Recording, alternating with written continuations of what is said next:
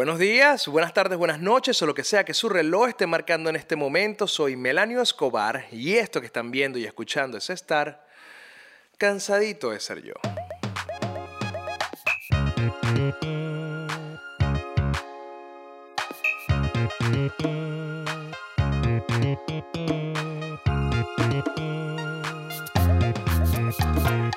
Primero que nada, quiero agradecerle a todas las personas que se tomaron el tiempo de interactuar conmigo, con el programa, en el episodio anterior, a través de los comentarios de YouTube, Twitter, Instagram, Facebook, Facebook Messenger, WhatsApp, por todos los medios posibles. Quiero agradecerle a todas esas personas que de alguna u otra forma quisieron compartir sus propias experiencias.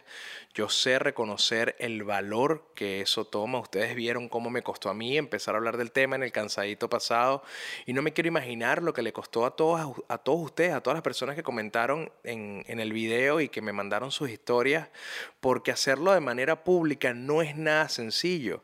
Tenemos muchas taras y muchos tabús de la crianza que nos enseñaron que no podemos meternos de ninguna, de ninguna forma con la familia, que no podemos criticarlos, que no podemos cuestionar ninguna de sus acciones, que la sangre es primero, etcétera. Todas esas cosas las tenemos metidas en la cabeza y hablar de la familia de una forma que no sea visto como positivo es tabú, es algo peligroso para nosotros socialmente, inclusive sentimos el miedo de ser señalados de muchas cosas, como mal hijo, por ejemplo.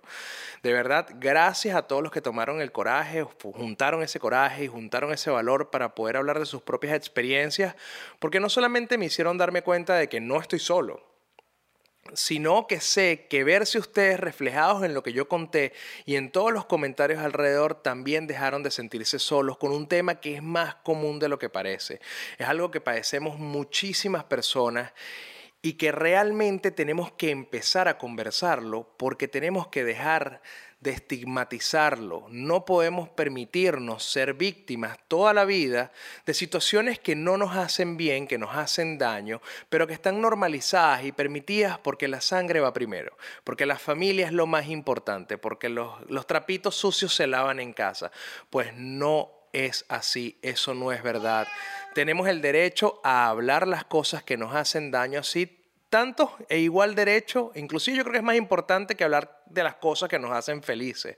Hablar de las cosas que nos hacen daño nos permite sanar, nos permite entender por qué sucedieron, por qué la otra persona pudo actuar así, por qué nosotros estamos actuando como estamos actuando y que muchas veces nuestra personalidad o lo que nosotros mostramos de nuestra personalidad es la consecuencia directa de muchas cosas que vivimos en el pasado y que a veces no es por, no es por exculparnos o por alguna forma inventar una excusa para los comportamientos, pero todo lo que nosotros hacemos hoy día es consecuencia de cómo fuimos criados. Es así de simple. Lo importante es saber atajarlo al momento y empezar a trabajar en resolver esos problemas en donde nosotros también estamos fallando y darnos cuenta de por qué estamos ahí. Y sé que muchas personas dieron ese primer paso con el video anterior y nuevamente quiero agradecerles por tomarse el tiempo de comentar en su computadora, de, a través de su celular, en Twitter, en Facebook, en Instagram, compartirlo con amigos. Sé que muchas personas se lo mandaron a otras para que vieran el episodio y pudieran sentirse acompañados en una problemática que seguro la están viviendo desde la infancia. Nuevamente, gracias. Pero antes de continuar, quiero agradecerle a la gente de mia.poncakes en Instagram, los mejores cupcakes con el sabor de Caracas, pero puestos en Miami. Síganlos en mia.poncakes. También quiero agradecerle a la tienda Fantasma. Si quieren comprar en Caracas con la variedad de Miami, simplemente vayan allá en Instagram, la tienda Fantasma. Si quieren los mejores memes directamente en su celular, busquen en Telegram Meme Bar o sigan el link que está en la descripción. Si quieren pertenecer al selecto grupo de Patreon, simplemente vayan a patreon.com slash melaniobar, metan su tarjeta de crédito y me pagan. Y si quieren descubrir música nueva, aunque no es que acaba de salir, sino que puede ser nueva para ustedes, vayan al link en la descripción con el, con el playlist de Spotify, donde tiene muchísima música que sale referenciada dentro de todos los podcasts de Cansadito de Ser Yo. Una vez terminado eso, muchos de los comentarios, por ejemplo, uno de una gran amiga, se llama Erika Santiago, muy, muy buena amiga, ustedes quizás el nombre les suena porque es una actriz muy famosa venezolana, no solamente de la televisión, sino también del cine. Ella hizo, ella hizo uno de los papeles principales de una de las novelas más queridas, yo creo que por todos los venezolanos, que se transmitía por Venevisión, que era Voltea para que te enamores. Eh, Erika es una gran amiga, como dije antes, y dejó un comentario bastante bastante importante que me hizo entender que la temática del episodio pasado le hacía falta un componente que hay que conversar también, que no es simplemente relatar una historia y ver que existe el problema, sino entender por qué existe ahí. En palabras más, palabras menos, ustedes lo pueden ver acá. Lo voy a poner aquí el comentario. Erika lo que trataba de, o lo que, lo que dijo, fue que probablemente mi mamá que era el tema de conversación del, episodio pasado, tenía una programación desde su infancia donde no se sentía merecedora del amor. Es posible. Que no dejara de quererla, que simplemente siguiera haciendo lo que hice, si esto me hacía bien, pero que no dejara de quererla. Y eso es un punto sumamente importante. Uno que simplemente lo sondeamos y lo caminamos de una manera muy general en el episodio pasado, pero que debemos considerar cuando hablamos de familias tóxicas. Mira, ninguna familia es perfecta y eso quedó más que demostrado en todos los comentarios del video y en todos los que me hicieron llegar todas las mesas le tiembla una pata, a todas las carretas se le sale una rueda. Eso es algo completamente normal. No todas las situaciones de conflicto son situaciones tóxicas. No todos los impases, todas las discusiones, todos los problemas que tú puedas tener con tu papá, con tu mamá, con tus hermanos, con tus tíos, con quien sea, quiere decir que estás en un ambiente tóxico que te está haciendo daño. Para nada. Puede que te haga daño en un momento, pero no necesariamente es un ambiente tóxico. Dime, mi amor, estoy grabando mi vida. Estoy cuidando a Alicia y la tengo entretenida con televisor, iPad, galletica, muñequitos. He dejado de grabar, me he ido a jugar con ella, he hecho de todo, pero bueno, ¿qué pasó, mi amor? Que todavía está hablando en cetáceo y no le entiendo bien, y además que habla spanglish. Entonces hay que, hay que traducirle todo. Necesito un aplicativo traducción bebé español. ¿Qué pasó, mami? ¿Quieres venir para acá? Vente, pues.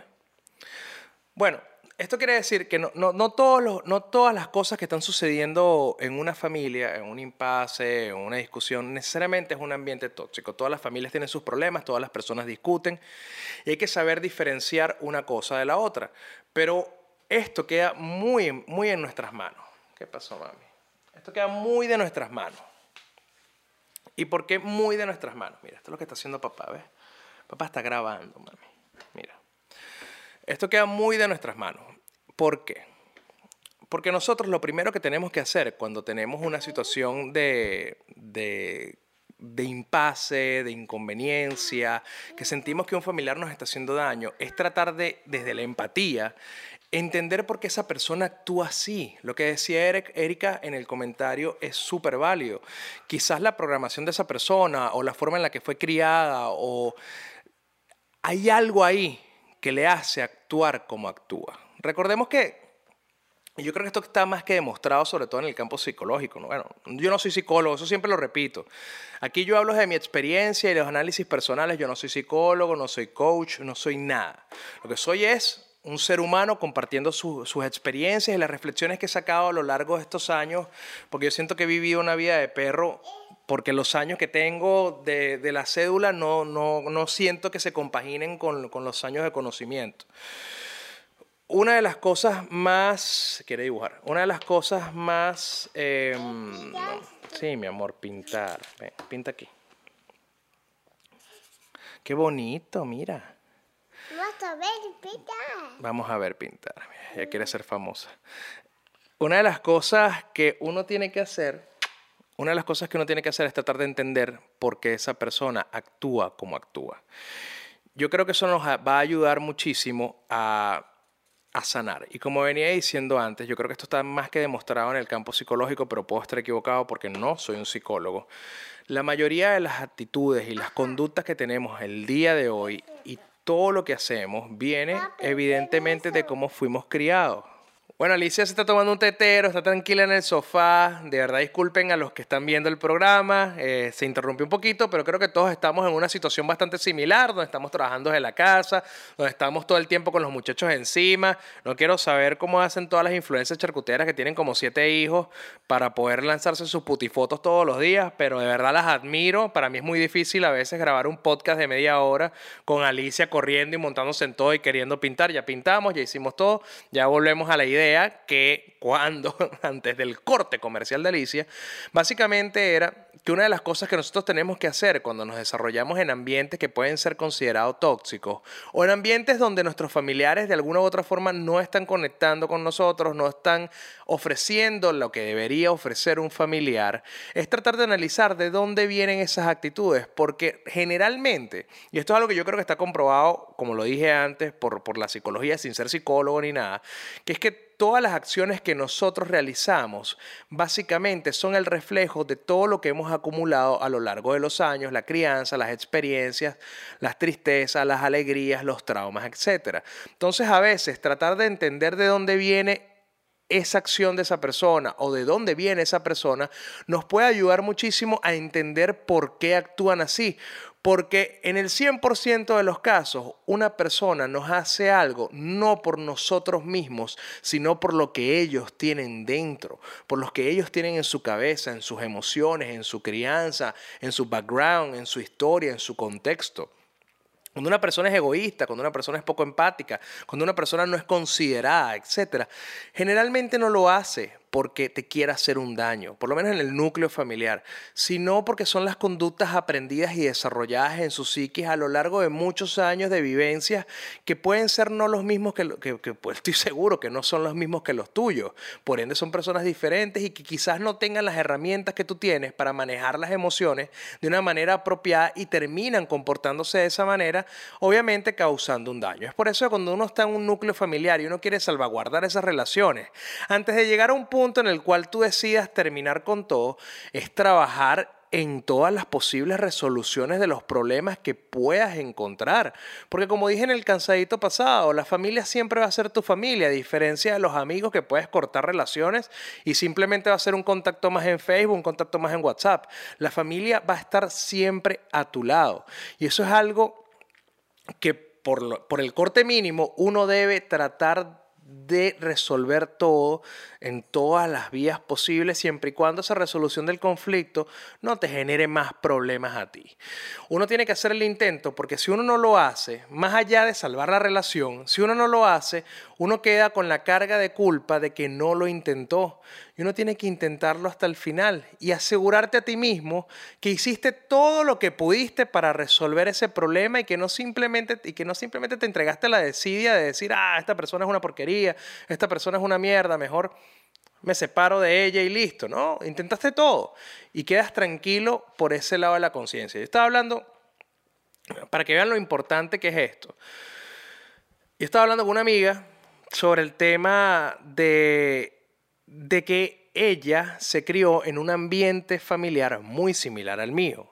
Y, e inclusive ella encuentra en los padres de su pareja el mismo apoyo en sus suegros, el mismo apoyo que yo encontré en los míos y que las similitudes le hacían tanto ruido, era tan impresionante para ella que tenía que comentármelo y me contó un poco sobre su historia que no voy a repetir porque fue una conversación privada, pero en, en esencia su historia de vida es muy parecida a la mía. Y que ella tuvo también que cortar lazos con su madre, con su padre, etcétera, con su madre.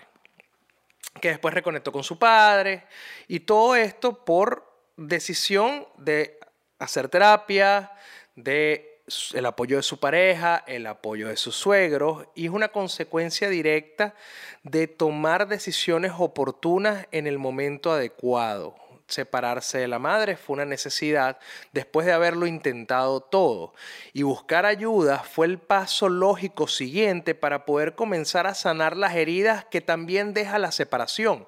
Porque a pesar de que separarse de una persona que te hace daño puede aliviar ese daño que estás recibiendo, no necesariamente vas a salir ileso de ese proceso, porque separarte de una persona que tú quieres, por muy dañina que se considere o por mucho daño que te pueda estar haciendo, es bastante doloroso y deja un vacío que tiene que ser tratado y que tiene que ser llenado de alguna forma.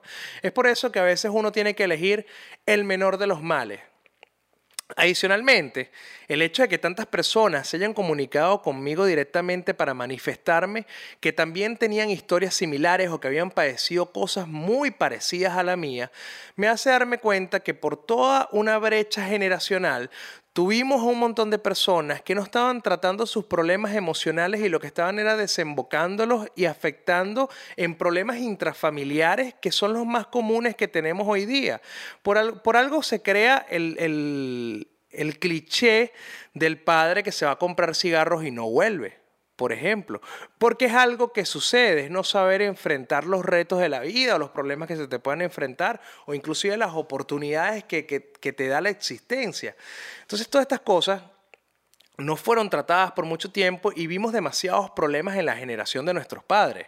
Alcoholismo, drogadicción, abandono, violencia de género, violencia intrafamiliar, insultos, todas estas cosas que nos hicieron tanto daño vienen de toda una generación que consideraba al psicólogo algo que era solamente para locos o que el psiquiatra solamente era alguien que te iba a dar un montón de drogas y te iba a dopar todo el día en tu cama.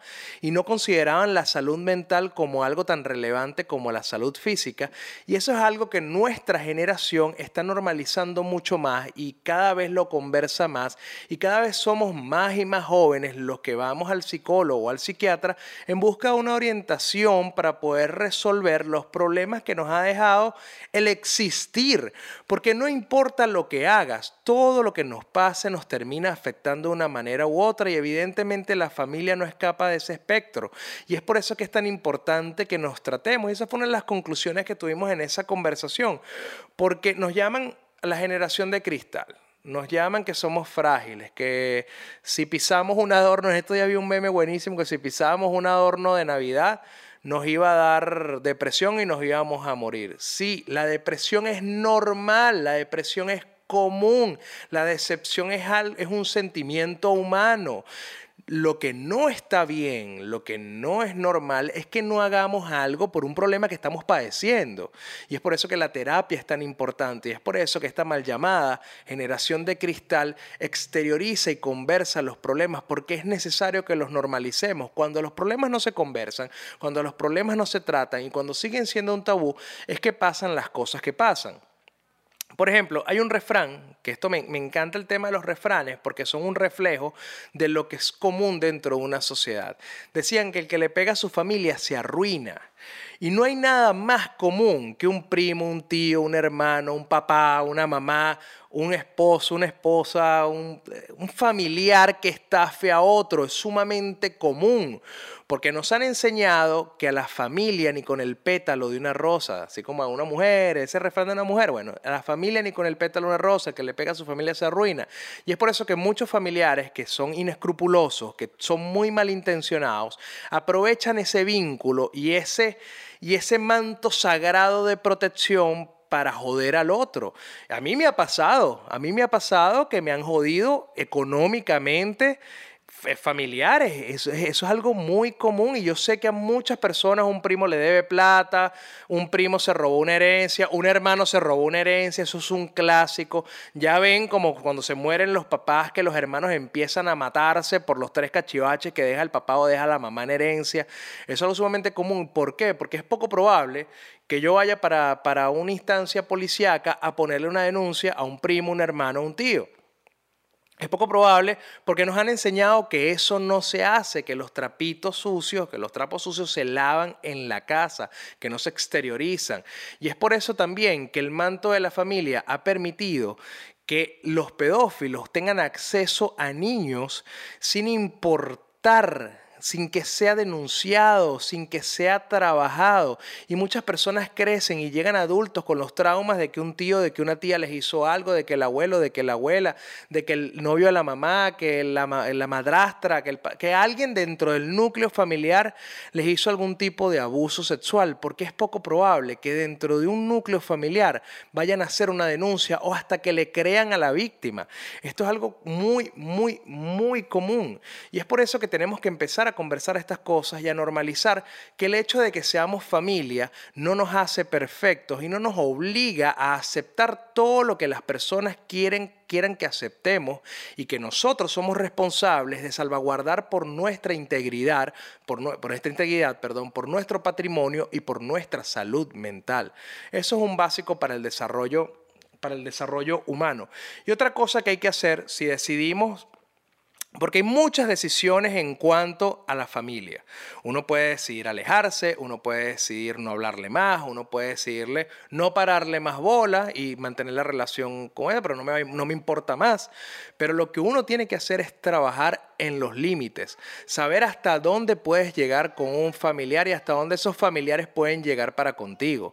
Eso es básico para mantener relaciones sanas, así como mantienes límites dentro del trabajo, dentro de la oficina, dentro de la pareja, también tienes que mantenerlos dentro de la familia, porque eso es lo que va a permitir que no salgas perjudicado en este tipo de acciones como la que me pasó a mí con un familiar que me quitó dinero y como seguro les ha pasado a ustedes con herencias, con cosas que, que tienen en la casa, con carros, etc.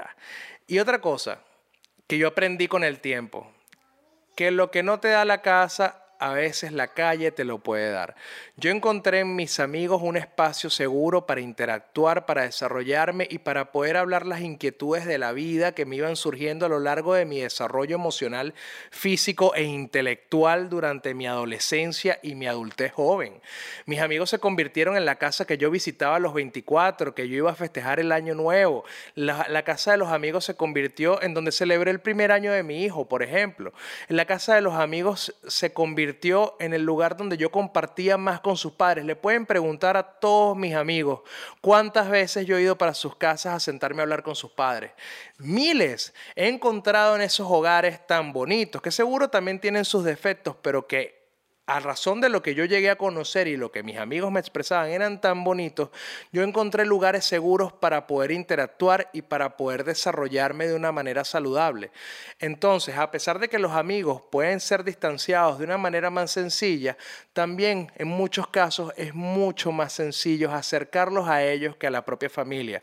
¿Por qué? Porque los amigos se eligen, los amigos tú los escoges, tienen afinidades, tienen cosas relacionables, donde ustedes encuentran gustos musicales, donde ustedes encuentran gustos de deporte, gustos de lo que sea que son que son afines y ustedes pueden entenderse en un plano más elevado de lo que quizás te puedes entender con un familiar, porque un familiar es un ser humano asignado simplemente por un grupo sanguíneo, por un árbol genealógico. No es, no es alguien con el cual tú realmente puedas tener una afinidad. Yo tengo, por ejemplo, dos primos, son hermanos de la misma mamá, y cuando yo estaba creciendo, uno era súper rockero, este, le gustaba el punk, le gustaba el rock, que era lo mismo que me gustaba a mí, y otro le gustaba la salsa y le gustaba el vallenato, qué sé yo. Obviamente yo tenía mucha más afinidad con, con, el primo que era rockero que con el otro. Eso no quiere decir que no hubiese cariño, que no hubiese amistad, que etcétera, pero yo, me la, yo prefería pasarla con él. Él se hizo a través de la afinidad mucho más cercano a mí y esa es la misma cualidad que generalmente tienen los amigos. Y les recomiendo, si no lo han visto, ver el episodio 6 de Cansadito de ser yo, el de amigo de nadie por ser amigo de todos, porque ahí habla de los tipos de amistades. Hay amistades que son para siempre, amistades que son circunstanciales, amistades que son por placer, pero las amistades que son para siempre generalmente empiezan por una afinidad. Y eso es algo que no existe dentro del núcleo familiar. En definitiva, no quiero hacer este tema mucho más largo. Yo voy a invitar a mi psicólogo María Gabriela Bujanda para conversar un poco más en profundidad sobre este tema, pero lo voy a dejar para mucho más adelante porque este tema es largo y tendido. Quiero agradecerle nuevamente a todas las personas que compartieron conmigo en los comentarios, en Instagram, en Twitter, etcétera, sus experiencias. Para mí fue sumamente importante no sentirme solo, sentirme acompañado y sé que para ustedes fue igual. Este cansadito este era simplemente para cerrar la idea de las familias tóxicas y poder contarles un poco lo que yo he hecho para poder sobrepasar, más allá de la terapia, que eso ya es algo muy, muy personal y muy de cada quien, pero estas son las cosas que yo he tenido que hacer para poder solventar y sobrepasar todas estas problemáticas. Porfa, tengan un poco de paciencia, entiendan a sus familiares, traten de resolver los problemas la mayor cantidad de veces posibles para que ustedes mismos se sientan bien y puedan darle una oportunidad a su familiar de reflexionar. Si ya todo está intentado, si ya el caso es perdido, hagan lo que mejor sea para ustedes, siempre considerando que no importa lo que decidan, siempre va a haber un poco de pérdida. Porque alejarse de alguien que amas, imagínate un padre, una madre, puede ser una de las cosas que más duele en la vida, pero no puede estar por encima de la salud mental. Recuerden suscribirse, recuerden darle like. Si les gustó el episodio, comenten, mándenselo a sus amigos. La próxima semana no tengo idea de qué voy a hablar, pero lo más probable es que sea algo completamente diferente a la familia.